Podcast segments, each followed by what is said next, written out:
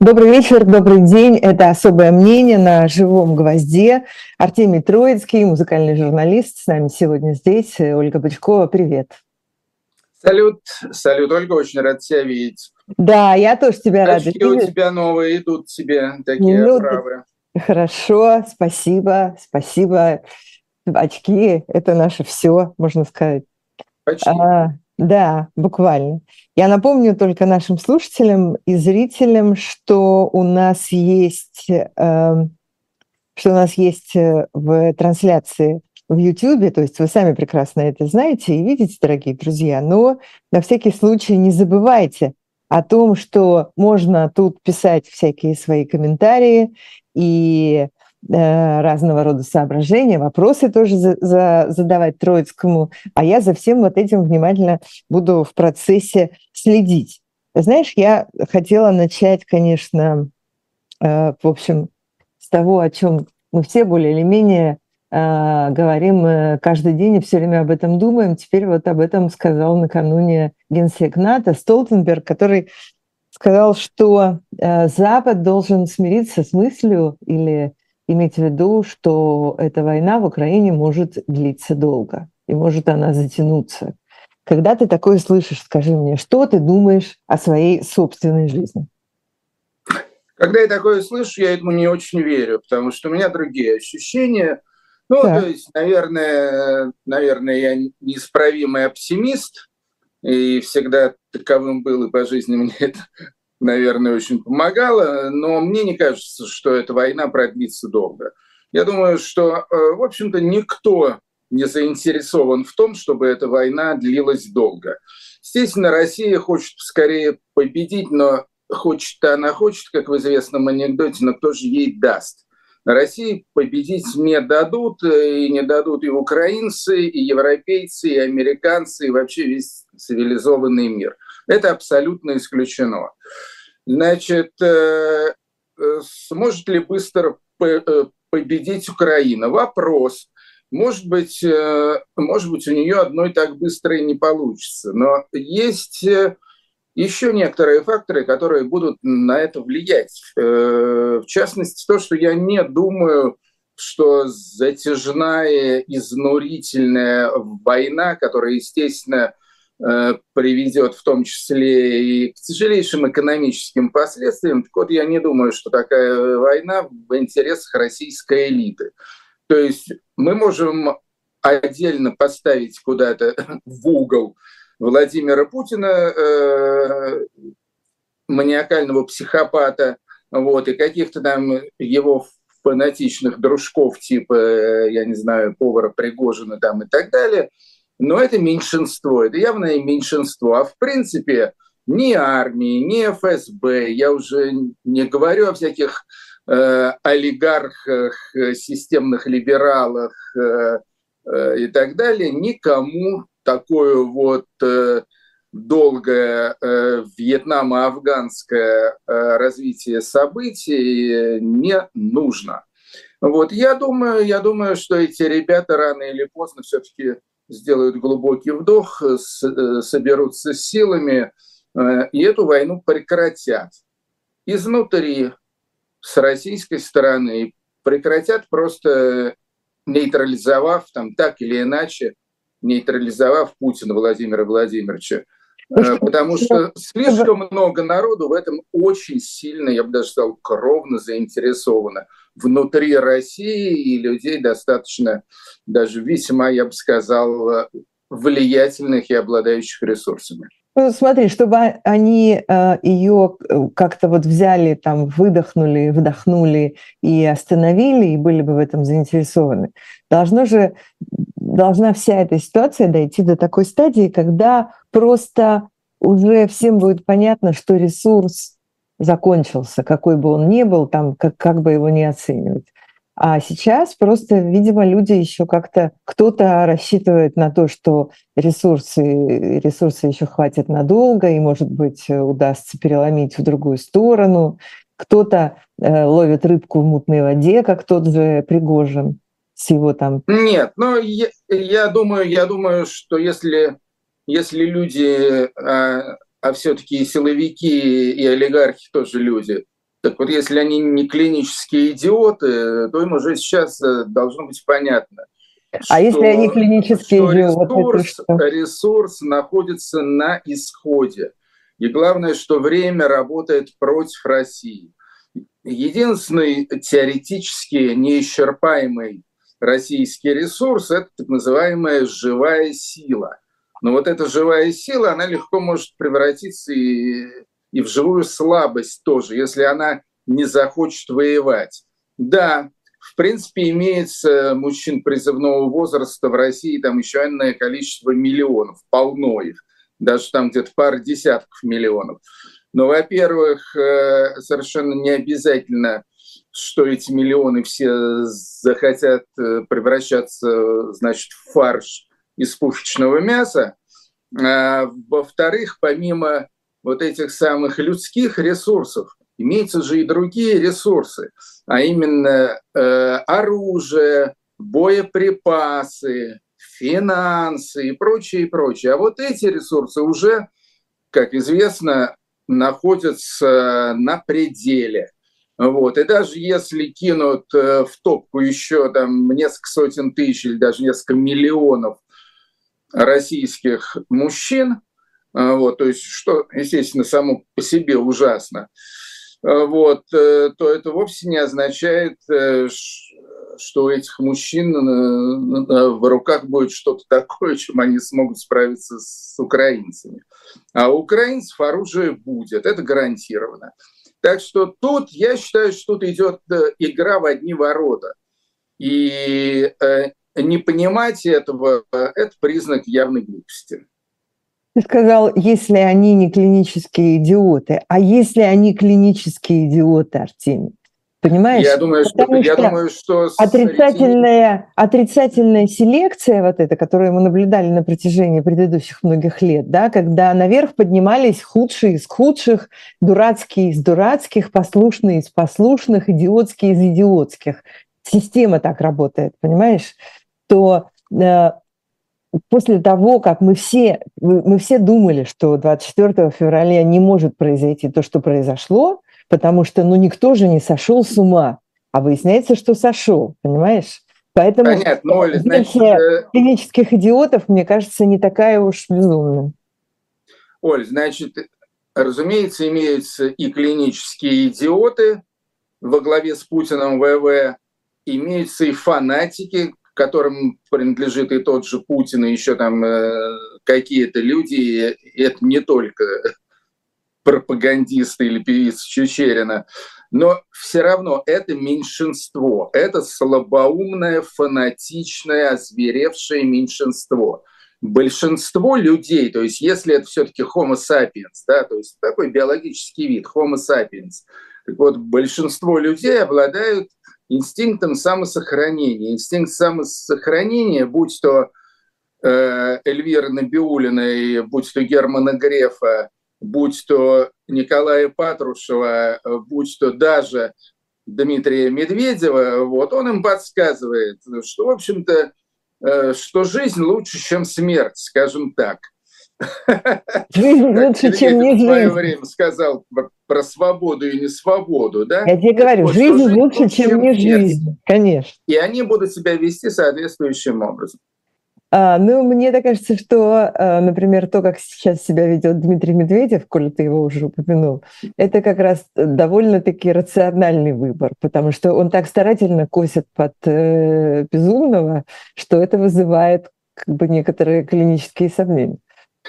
Ну, он, он действительно очень старается. Я думаю, у него для этого есть какие-то причины. Какие причины, мне это совершенно пофигу.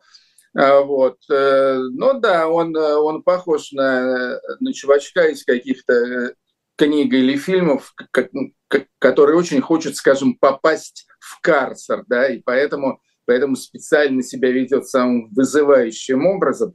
А, вот. А зачем ему нужен в карцер? Может, для того, чтобы оттуда сбежать было легче. Ну да, или, может, там безопаснее, по его представлению. Э, да, э, но ты еще сказал, что повар Пригожин, фанатичный дружок Путина, буквально ты сказал. Вот повар-то Пригожин как раз, э, он же руководитель ЧВК Вагнера, он как раз не, не то чтобы фанатичный, а мне кажется, он производит тоже впечатление очень расчетливого человека, который знает, что он делает, как, как он это делает. Все эти сейчас истории про Солидар, Бахмут, соляные шахты, какие-то гипсовые шахты, которые вполне возможно, что он хочет э, прибрать к рукам, как э, пишут американцы. Э, и мы видели, как он это делал в Африке, например. Это вполне себе рациональное объяснение, рациональное поведение, которое тоже, собственно, почему он должен это прекращать делать? Ну, значит, я с э, поваром Пригожиным и не по кулинарным, не по политическим, не тем более по чевыковским делам не знаком, он себя ведет э, на самом деле в, скажем так, в русле определенной стратегии, определенной повестки, он себя ведет э, действительно э, рационально. Но я так думаю, что он, он, конечно, рискует.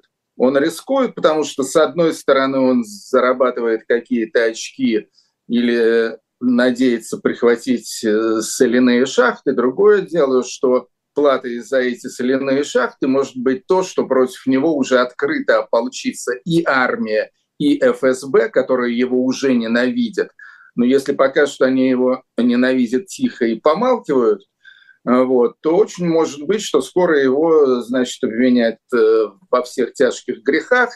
Вот, я думаю, что если, кстати говоря, Э, украинцы, дай бог, раздавят этих вагнеровцев под Солидаром и Бахмутом, и, и это ЧВК потерпит такое очевидное фиаско, что вполне возможно. Я думаю, что тут, в общем-то, повар Пригожину вполне может и конец тоже прийти. То есть он рискует, он рискует. Если его риск оправдается, это будет ужасно, потому что Э, знаешь, есть э, э, в уголовном мире российском, вот в этой системе ФСИН, имеется такое понятие, как красная зона и черная зона. То есть красная зона – это вот все эти исправительные колонии, вроде тех, где содержат Навального, то есть где, в общем-то, администрация колонии верховодит. Вот, то есть какие-никакие, ну там полковники, майоры, лейтенанты и так далее. Это красная зона. А есть черная зона. Это зоны, где просто происходит абсолютный беспредел, и где э, верховодят уголовники сами, вот эти воры в законе, э, преступники и так далее. Они там как бы э, установили свои порядки. Так вот сейчас Россия – это красная зона. А если придет к власти Пригожин, то Россия это будет черная зона. То есть это будет вообще туши свет. А, вот. Э, я думаю, что это вариант не исключенный, но, на мой оптимистичный взгляд, маловероятный. А почему ты думаешь, что он не исключенный? Не, не из политических соображений, которых мы не знаем, у нас их нет, да, мы не владеем информацией, мы не знаем, что там происходит между этими скорпионами в банках, а, а просто из э, таких чисто культурологических соображений, исходя из того, что ты знаешь про свою страну и про свой народ. А, это вообще возможно, чтобы такой человек, как Пригожин, стал э, вдруг, например, э, очередным царем. Да, я думаю, что это возможно. Я, я повторяю, это маловероятно, но тем не менее, тем не менее шанс такой есть. Потому что, во-первых, потому что у Пригожина имеется фактически собственная армия. Это вот эти самые ЧВК. А если армия Пригожина еще объединится с головорезами Кадырова, а если к ним еще э, каким-то образом довесят э, росгвардейцев, как, как его, Злотников, Золотарев, как зовут угу, там это? Золото. Золото. Как? Золото. Ну, в общем, да. Росгвардия, да. Угу. А вот, то, в общем-то, по получится очень, очень даже увесистый кулак такой, кувалда, скажем так. Вот. И это само по себе сила. Вот. Кроме того, в общем-то, известно, что Россия, в принципе, страна во многом уголовная. Огромная часть населения России сидела или сидит, вот, или готовится морально к тому, чтобы пересесть вот, поэтому сказать, э, что Пригожин при всей его очевидной монструозности, что он так уж страшен для народа, я бы не сказал. Ну, для каких-то цивилизованных городских жителей, да, ужас-ужас. А в остальном, да нет, нормально. То, что он выглядит жутко, да, как персонаж фильма ужасов, причем без грима даже. А, вот, это тоже не так страшно, если вы посмотрите на Путина Владимира, на мой взгляд, он выглядит ничуть не лучше, чем Пригожин, такой же уродец. Так что а нет, а я, я не вижу причин, почему это вот категорически и фатально не может случиться. А ты видел э, Путина на этой рождественской службе в одном из соборов Кремля, как было сообщено, не знаю, где это было, может быть, это было в одном из соборов э, одного из бункеров, а может быть и нет. Э, вот эта вот удивительная картинка, где стоит какой-то одинокий человек с каким-то непонятным выражением лица, какой-то там священник что-то делает, какая-то елка стоит непонятно вообще всунутая, откуда и зачем. Я всегда думаю, а, неужели люди, которые организуют вот эти вот все ивенты, эти картинки строят, неужели они сами не, вы, не видят, как это выглядит? Ну, ну, ну как, у них глаз, что ли, нету? У всех есть, а у них нет? Да нет, это называется просто халтура.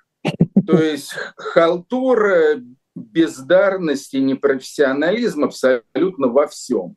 Вот. Это касается и управления страной, это касается и командования армией, это касается и всяких мелочей, типа того, как показать президента страны во время рождественской мессы. Да, в общем, картинка, конечно, была очень невеселая. Я еще обратил внимание на то, что у Путина явно проблемы с портным, потому что брючки на нем сидели очень неправильно. То есть было такое ощущение, что примерно он влез в брюки сантиметров на 10, если не 15, длиннее, чем ему э, положено было бы. Ну, вот. велели, слушай, тоже надо велели, велели майору ФСБ стать портным, он стал, ну вот как стал, так и стал. Ну да, примерно так. Ну что, ну что теперь поделаешь? Издержки, да, конечно. У нас еще старый Новый год э, не наступил, поэтому мы еще можем пока говорить на новогодние темы. Э, это я сейчас просто уехала в сторону Путина и вот этого всего, э, о чем ты говорил. Потом я вернусь к тому, что мы говорили до этого. А, как ты думаешь, э, какой смысл, какой месседж был в этом путинском новогоднем послании? Когда он тоже стоял на картинке, где тоже, то, тоже, тоже другой майор ФСБ, которому велели быть телеоператором, судя по всему, как-то обрезал глазки вот этой шеренги людей, которые стояли там вокруг него в верхних рядах. А, тоже как-то странно все это выглядело. Он что хотел сказать? Он хотел, чтобы всем стало страшно. Он хотел что «вставай, страна огромная», прости господи за эту цитату, или что ты думаешь, вот он, он нам хотел сказать невербально? Я думаю, я думаю, что да. Я думаю, что он хотел э, напугать и как-то исподволь подготовить э, к худшему. Потому что, естественно, в общем-то, более, более э, приемлемым э, сценарием новогоднего обращения было бы нечто традиционное. То есть стоит Путин на фоне Красной площади, там елочки красивые, Спасские башни, эти куранты кремлевские. То есть как бы все очень мило, все очень хорошо, ребята, все в порядке, успокойтесь. Ничего страшного не происходит. Вот все вот как было, так оно примерно и есть. И нет причин для паники, и какие специальная военная операция, да, или СВО, да, специальная военная да. операция. Э, Идет своим чередом, все по плану. Тех, кто ее поддерживает, эту СВО, СВО, я называю сволочи. Значит, а, так вот, э, да, СВО идет по плану. Все нормально. И таким образом, как была бы сделана такая не то чтобы очень убедительная, но, но по крайней мере привычная, такая стабильная и слегка успокаивающая э, попытка людей успокоить. А, вот. А вместо этого, да, какие-то какие там эти э, мобики-чмобики на фоне с обрезанными лбами. Э, сам Путин выглядит, конечно, да, э, не очень аппетитно, так скажем. А, вот. Ну и, значит, сам месседж этой речуги, все посвящено войне, все, значит, что надо бороться, все для фронта, все для победы и так далее. Вот, то есть, в общем, типа, ребята, ребята, хорошей жизни не ждите, но мы должны, у нас миссия, мы иначе никак не можем. То есть, в общем, э, довольно это все мрачно. И, собственно, народ это все очень мрачно и воспринял, э, насколько я понимаю. То есть, если если э, у этого послания была цель внушить какой-то оптимизм или хотя бы внушить какую-то надежду, пусть призрачную, то эти цели точно не были достигнуты, а были достигнуты цели прямо противоположные. А, как-то это, в общем, в общем, это сделано той же, видимо, командой авторов, от создателей э, клипа про Э, рождественскую службу президента. И, ну, неважно, что там последовательность была другая, а может быть нет, мы не знаем, но чувствуется одна и та же рука и один и тот же творческий почерк, конечно. Вот. Нет, но я так думаю, что Путин, он же страшно боится всего, он боится покушения, не зря, кстати, боится, он боится заразиться, а, вот, он страшно бздит. Вот. И, и поэтому я так думаю, что он окружил себя каким-то уж совсем таким узким кругом людей, э, которым он доверяет. Да? И естественно, что этот э, супер узкий круг э, не входит, э, скажем, э, профессиональные звукорежиссеры, осветители, операторы, декораторы и прочее, значит, шушера а входят исключительно офицеры Федеральной службы охраны. Ну, отсюда, соответственно, и качество представляемого видеоматериала. Ну да, им приходится быть мастерами на все руки, конечно. Даже страшно подумать, что там они еще должны делать. А, у нас сейчас будет маленький перерыв на маленькую рекламу нашего живого гвоздя, но прежде чем мы прервемся, я хотела задать вопрос от Ромы Эх Рома. Рома, такой у него ник у нас в чате в Ютьюбе. 33 года, он подчеркивает, из Москвы. Он спрашивает, что сейчас может сделать 30-летний россиянин в РФ, не поддерживающий Путина, кроме благотворительности и выживания, чтобы помочь стране, спрашивает он твоего мудрого совета. Я думаю, Рома, что не о стране надо думать. Надо думать о собственной шкуре Рома. Так что вот подумайте о том, как бы вам остаться живым и здоровым в складывающейся ситуации. Вот, особенно если вы не поддерживаете Путина. Живым, здоровым и непозорным. Ну да. Ну да. Давайте мы сейчас сделаем эту самую паузу, напомним нашим слушателям и зрителям, что у нас есть тут прекрасного на нашем канале «Живой гвоздь». Потом еще я кое-что прекрасное тоже предложу. И потом продолжим. Это Артемий Троицкий. Живой гвоздь остается в Москве и ежедневно освещает для вас новостную повестку. Мы собираем для вас самые яркие мнения политологов, экономистов и деятелей искусства, чтобы вы всегда могли увидеть ситуацию в мире с разных сторон. Поддержите нас в это непростое время, чтобы мы могли развиваться и дальше. Как это сделать? Переходите по ссылке под трансляцией или воспользуйтесь QR-кодом, чтобы оставить свой донат. У нас есть парадоксальная ситуация – это непросто, потому что останется в истории. Ну, Владимир Борисович, вы прям как ребенок. У вас есть лучшие средства обороны? Нету.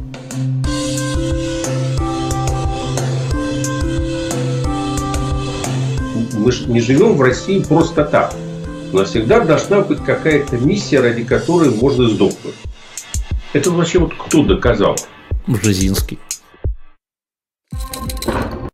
Всякие наши иммигрантские ютубы. Не то, что всякие иммигрантские. Да, это мы продолжаем с Артемием Троицким тут э, в «Живом гвозде» в особом мнении.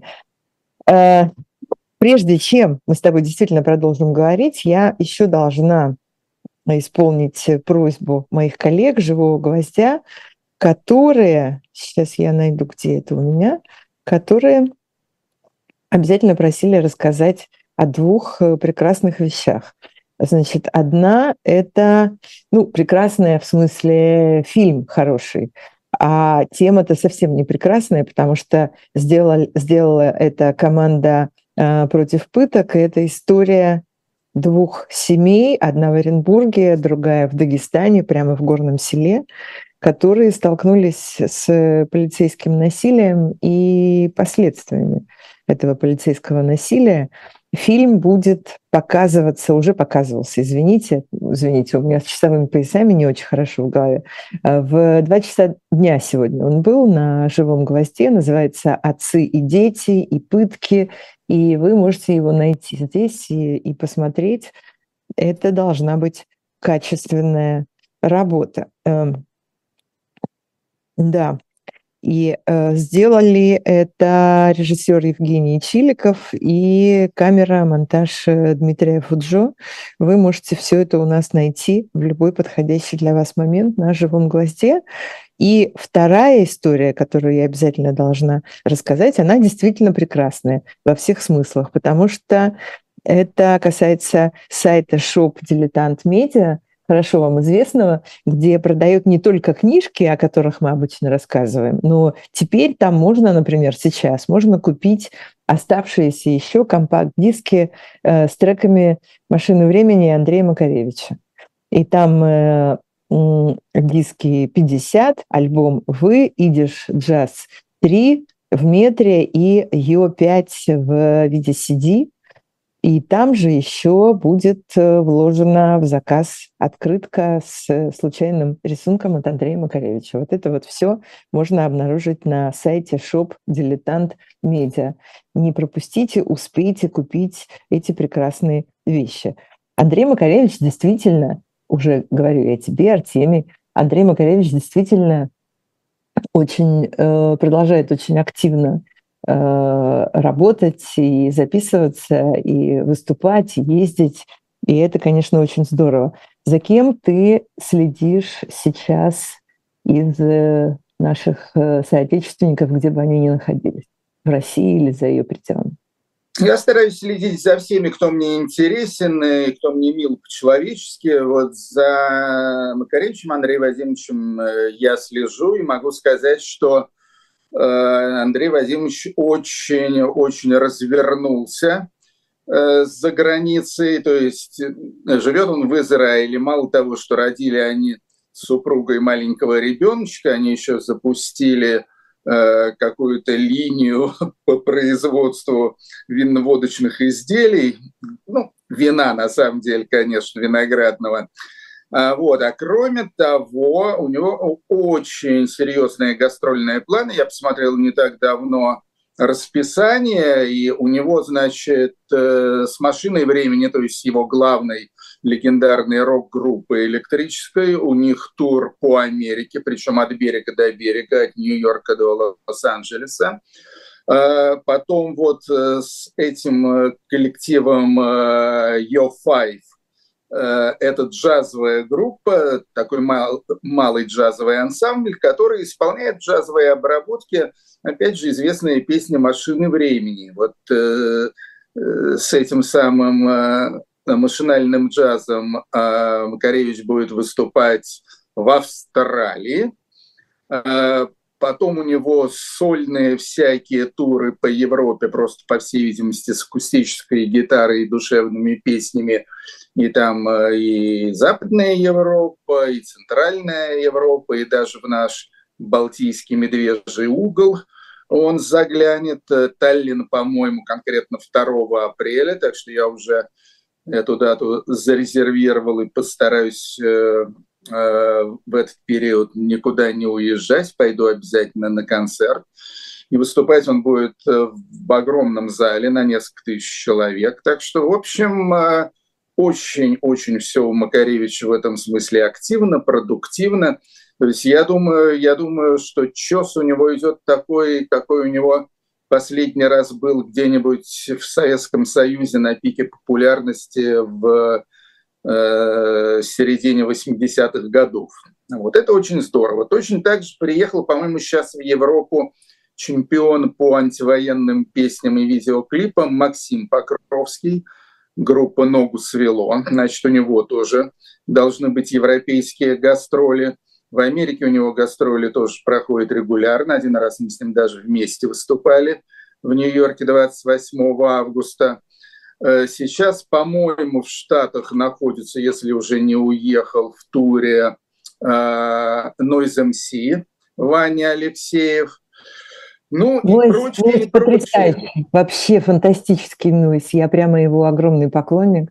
Он да, сам да, себе да, прекрасный, он... музыкант невероятный, поэт невероятный, и человек замечательный совершенно. Несомненно, несомненно. Угу. В общем, короче говоря, в общем, у них у всех очень много всего. Да, Вася Обломов сейчас, по-моему, в Турции – Турция стала тоже популярной страной. То есть это все, это все связано с тем, что уехали не только музыканты, но уехала и значительная часть их аудитории.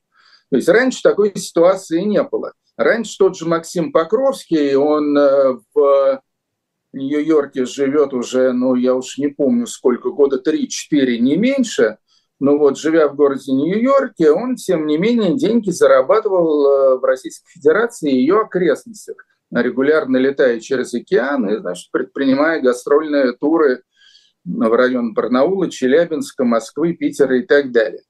А теперь, а теперь нет, в общем-то, нет у него такой э, по крайней мере, э, финансовой потребности обязательно ехать в Россию, потому что значительная часть его аудитории сама из России съехала и заполняет теперь клубы в Тель-Авиве, Берлине, Варшаве, Тбилиси, Ереване, Таллине, Риге и так далее. И, в общем-то, это очень э, симпатичная ситуация для наших музыкантов и рокеров, и рэперов.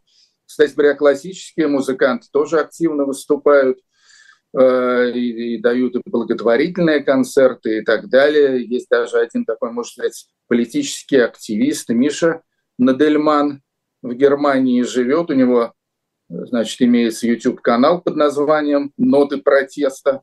Хорошо назвал.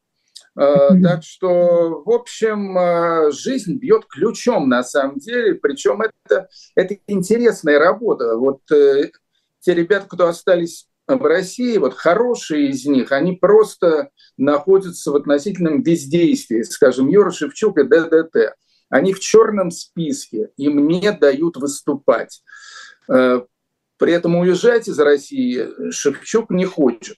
Ну, что остается делать э, артисту в такой ситуации? Ну, естественно, там Юрк пишет новые песни, пишет стихи, они идут в студию, эти песни записывают, потом они берут э, на немногие остающиеся деньги, снимают видеоклип. Но это, конечно, то есть это тоже все здорово, это творческая работа, но очевидно, что этого недостаточно, потому что нет контакта с публикой, нет обратной связи и так далее. Вот. Это очень тяжело.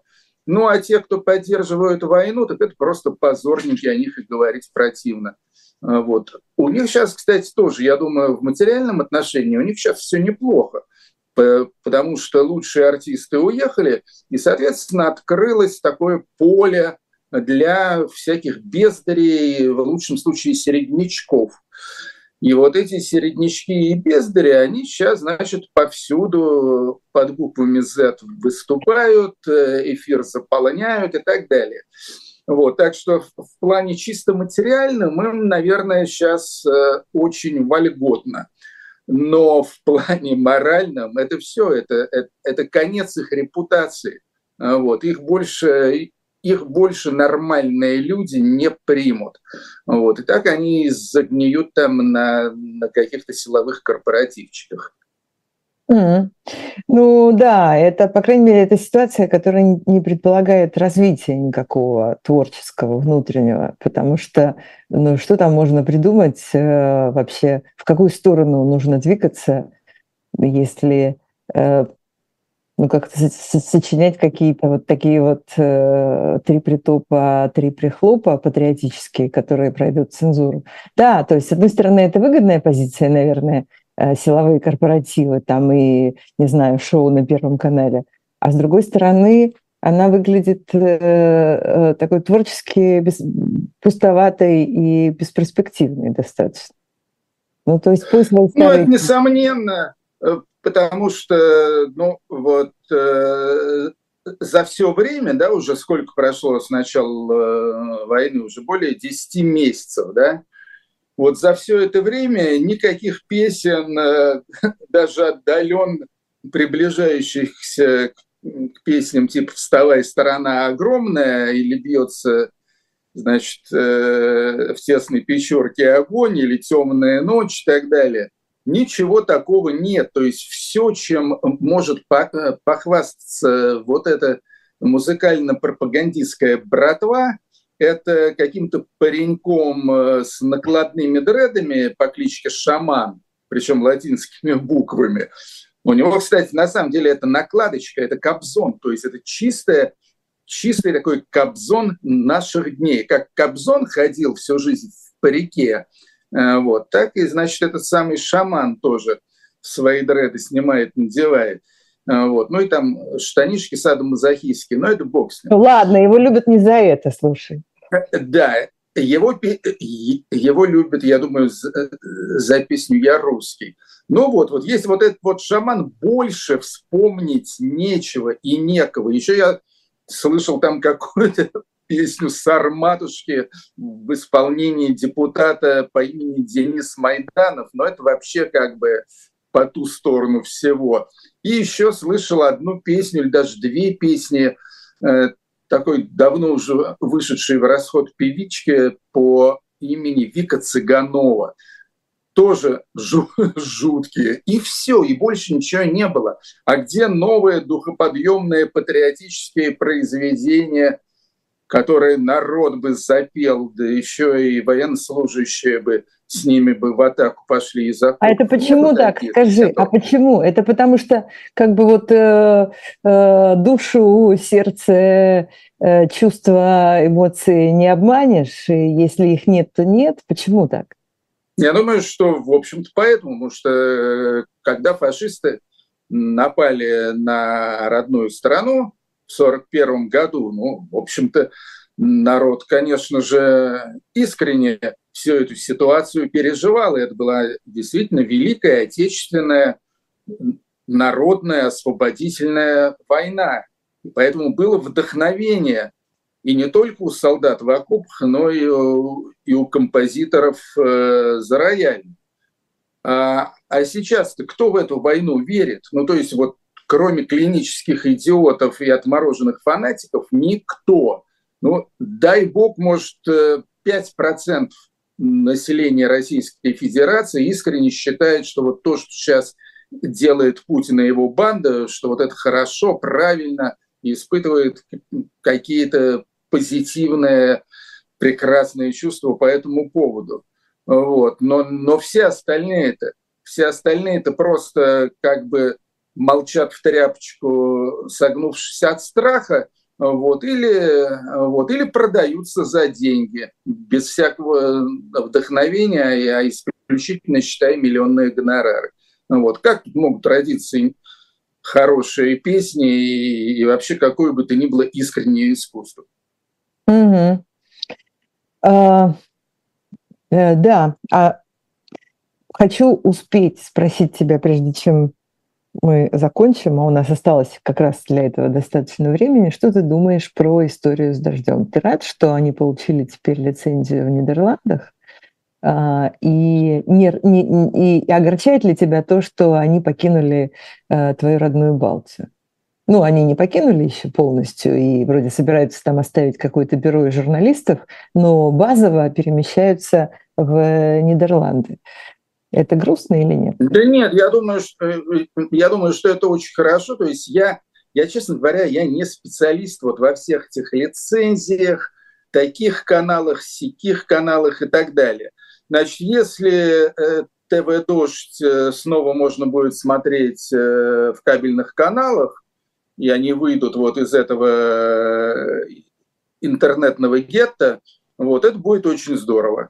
К тому же Амстердам э, – прелестный город, один из моих любимых э, европейских городов. Я там часто бываю, так что будет сейчас там еще парочка адресов, кого навестить. А, я думаю, что это очень хорошо, то, что они э, съезжают из Риги и переезжают в Амстердам. Ну, в общем, это, это нормально. И я очень надеюсь, что их теперь можно будет э, снова посмотреть по телевизору. Но можно будет или нет, я не знаю. То есть, скажем, у нас в Таллине, в Эстонии их э, э, вот после того, как Латвия их запретила, убрала, вот Эстония, я так понимаю, из соображений вот этой балтийской солидарности их тоже убрала. Mm. Мне это не нравится, потому что я, ну, не то что э, регулярный зритель дождя, но время от времени в какие-то моменты э, я включал дождь э, и смотрел и слушал. Вот, скажем, когда в Белоруссии там революция происходила в 2020 году, мы вообще просто не выключали этот канал, потому что он прекрасно, прекрасно транслировал э, все белорусские события. Вот, так что очень хорошо, очень хорошо, что этот канал э, возобновился. И я только очень надеюсь, что «Дождь» не повторит тех ошибок, э, которые были ими допущены. А, вот. А то, что ошибки были, совершенно очевидно. Вот я об этом писал, была у меня в «Новой газете» на эту тему большая статья. А, вот потому что, конечно же, одно дело, когда ты работаешь и вещаешь, э, находясь э, в Москве и в московской тусовке, совсем другое дело, когда ты переместился в Европу, где свои правила, свои законы, свои, в том числе и всякие такие не очень понятные тонкости. Вот. Но это надо знать, и это надо профессионально осваивать. К сожалению, многие сотрудники «Дождя» э, этого, этого не поняли. Э, вот. Думаю, что вот то, что произошло, это, это, конечно, был очень горький урок, но в то же время и очень полезный урок. И я надеюсь, я надеюсь, что этот урок будет полностью усвоен и впредь обойдется без косяков, без этих московско-российских понтов – без очень свойственного российским журналистам вот этого высокомерия по отношению, там, особенно к маленьким странам. Э, вот, надеюсь, надеюсь, что, ну, и, да и Голландия страна побольше, чем Латвия. Э, вот, надеюсь, что теперь все у дождевиков пойдет гладко. Да, мы пожелаем им, конечно, чтобы э, все э, пошло гладко. Ну, да, действительно, бывают там блины комом. Ну, похоже, что действительно люди э, извлекают уроки и готовы работать дальше. А самое главное, что их аудитория, конечно, э, очень этого ждет. И это самое главное, о чем нужно думать. Но знаешь, вот э, ты живешь в Эстонии, и это касается и Эстонии, и Латвии, и Литвы. Это касается всей Балтии. Как ни странно, но уже столько лет прошло с времени ну, 30 лет да, прошло с того момента, как прекратил существовать Советский Союз. И удивительно, что до сих пор нужно объяснять людям, например, в России, что ну, есть свои счеты, как минимум, не, обос... не, не безосновательные у стран Балтии, и свои страхи, и это не психопатические фобии, а это действительно, в общем, тяжелая Э, историческая память э, по отношению к России и Советскому Союзу. И с этим ничего не сделаешь. И нам жить с этим, может быть, еще не одно поколение. Потому что люди действительно нет русские танки, которые шли через границу. Да, кстати, сейчас как раз э, годовщина вот этих трагических событий в Вильнюсе и в Риге, э, когда э, советские тогда еще танки давили людей около телецентра. Да, да, разумеется, память об этом сохранилась. Я не думаю, что это дело нескольких поколений, но я думаю, что одно-два поколения э, должны пройти, прежде чем э, вот э, этот э, запах выветрится как-то. Угу. Ты упомянул Алексея Навального, красные зоны. Я тоже хотела тебя об этом спросить. Каждый день мы читаем, практически каждый день мы читаем посты Алексея Навального о том, что его опять отправили в штрафной изолятор, опять его поселили там с э, бомжом, которого нужно отмывать и так далее. И какие-то издевательства происходят каждый день. Ну, если это называется красная зона, где э, все под контролем администрации, то Бог знает вообще, что должно быть э, в этих, этой черной или, может быть, наоборот. Э, как ты думаешь, а что они хотят вообще от него? Ну вот он у них в руках, он под замком, он под контролем, ну все, ничего не сделает в ближайшее время. Нет, ну, э, дело в том, что Навальный это просто это личный враг Путина номер один. То есть у Путина имеется два смертельных врага. Это Навальный и Зеленский. Зеленский, к счастью, э, для Путина, в общем-то, недосягаем, поскольку живет э, в другой стране. Вот, хотя Известно, что были попытки покушений, засылались какие-то диверсионные группы и так далее. Тем не менее, слава богу, э, в Киеве все под контролем. Что касается до Навального, то да, он узник, узник совести, заложник. И над ним издеваются как хотят. И это называется пытка. Это называется на самом деле такая длительная пытка. То есть бывают пытки, естественно, Э, весьма болезненные и, э, и короткие, а бывают такие вот безразмерные пытки, когда человека держат э, в этих карцерах, как, когда к нему подселяют заведомо неадекватных или заразных людей. Вот, вот последний раз подселили к Навальному человека с гриппом, естественно, он от него тут же заразился. Вот. Это, это преступление это преступление, ответственность за которую несет так же, как за войну в Украине, естественно, не только Путин, но в первую очередь лично президент Владимир Путин, который таким образом гнусно, мелко мстит, мстит человеку, которого он люто ненавидит. Он, конечно, был бы счастлив, если бы Навальный умер. То есть он уже, естественно, к нему отравителей подсылал, но у них, как у всяких бездарей и халтурщиков, все плохо получилось, а, вот, то он был бы рад, если бы Навальный умер, но э, откровенно убивать его э, как бы он до сих пор не может, потому что, ну, понятно, что, что это будет преступление, которое, естественно, будет тут же приписано ему лично.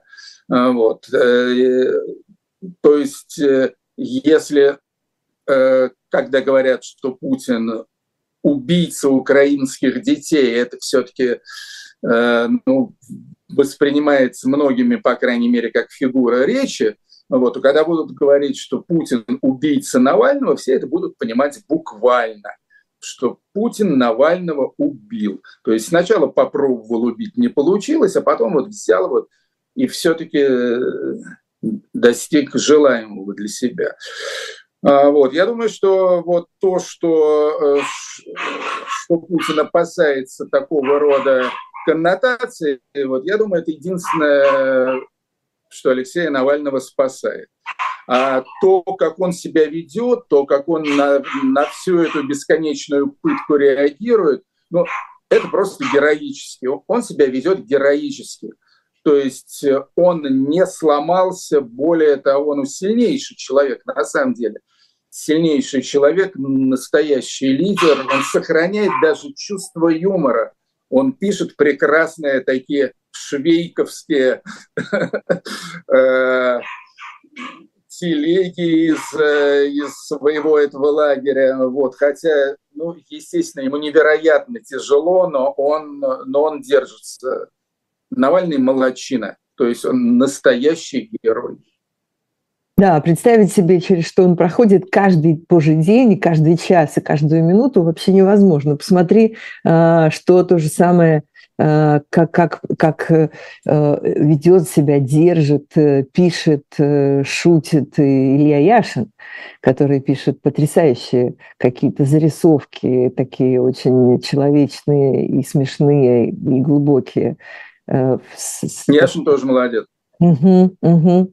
Удивительное, конечно, удивительное мужество, которое проявляют люди, прямо, прямо Э, тебя, тебя не посещает такое чувство, я все время об этом думаю, это невероятно просто, это, это не кино, это в реальности происходит, а эти люди ведут себя как настоящие прямо вот такие вот гиганты духа. И Навальный, и Зеленский, и много еще. Откуда, откуда что берется, казалось бы, да, вот удивительно, конечно. Слава богу, слава богу, что, что есть еще настоящие мужчины на Руси. Женщины вот, тоже это, есть, вот это радует и, и, и зажигает какой-то маленький, маленький огонек надежды. К сожалению, этих настоящих мужчин крайне мало. Их очень и очень мало. И, э, в общем, надо, надо молиться о том, чтобы, чтобы они выживали. Почему, почему люди соглашаются а, идти на убой в качестве мобилизованных. Ну, то есть я не спрашиваю, почему люди хотят туда идти. Ладно, там они, у них такая картина мира, они действуют согласно своим представлениям. Но есть масса историй, когда мы знаем просто, мы читаем об этом, когда э, пишут жены, пишут матери, Э, пишут они сами, рассказывают семьи, что нет, он не хотел идти, он не поддерживал, там, он не понимал, зачем ему нужно, но типа раз, раз призвали, значит призвали, раз мобилизовали, значит надо идти. Вот для меня это загадка. У тебя есть объяснение, почему так люди делают? У меня есть объяснение. Э, конечно, это касается не всех. В общем-то, мотивация может быть разная, но я думаю, что самое массовое – мотивация э, – это то, что жизнь людей, жизнь вот этих мобиков, она настолько безнадежна, она настолько беспросветна, что они за эту жизнь не держатся. В общем-то, им все равно. То есть, что воля, что неволя, что жизнь, что смерть, чем там э, действительно помирать в канаве, может, лучше помереть в окопе. Если бы люди по-настоящему ценили свою жизнь, они бы за нее держались. И они, конечно, конечно, не стали бы отдавать свою жизнь, в отличие, опять же, скажем, от воинов Великой Отечественной войны, они не стали бы отдавать свою жизнь за ни за что, просто вот за, за, за какие-то э, эротические фантазии, как говорил Пригожин Владимира Путина – вот. Это смешно, это позорно, это никчемно. Э, но ну, а как жизнь им настолько неинтересно, что они, что они готовы ее просто вот просрать задарма. Ну вот да. Все. Ну все, да. Это Артемий Троицкий на «Живом гвозде» в особом мнении. Ольга Бычкова была с вами. Любитель жизни. Любитель жизни, да, во всех ее проявлениях. Спасибо всем, кто был здесь. Спасибо всем, кто писал в чат. Счастливо, до встречи, пока.